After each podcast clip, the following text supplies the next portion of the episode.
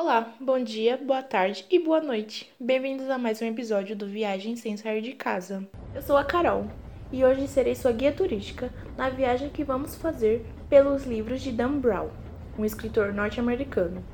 Brown lidera a lista de livros mais lidos. Além disso, conseguiu ter quatro livros ao mesmo tempo na lista dos mais vendidos do New York Times em 2004. Estação Cidade do Vaticano, Roma sede da Igreja Católica Romana.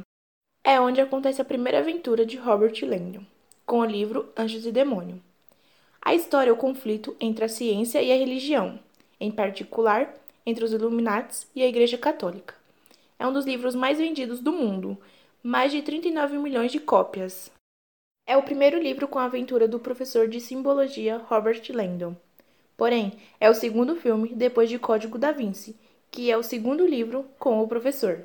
O professor de simbologia de Harvard é vivido pelo ator Tom Hanks.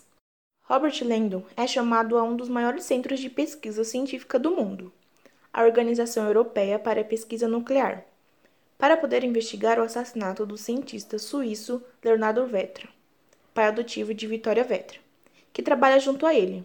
O assassino consegue matar o cientista e roubar uma das armas mais poderosas da história, Brandon vai para a cidade do Vaticano e se une com a cientista Victoria Vetra.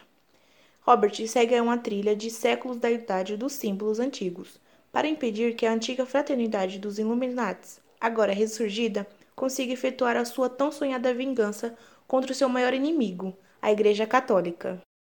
A história é desenrolada durante o conclave, diante de uma Roma que acompanha de perto a eleição papal e os misteriosos assassinatos de cardeais.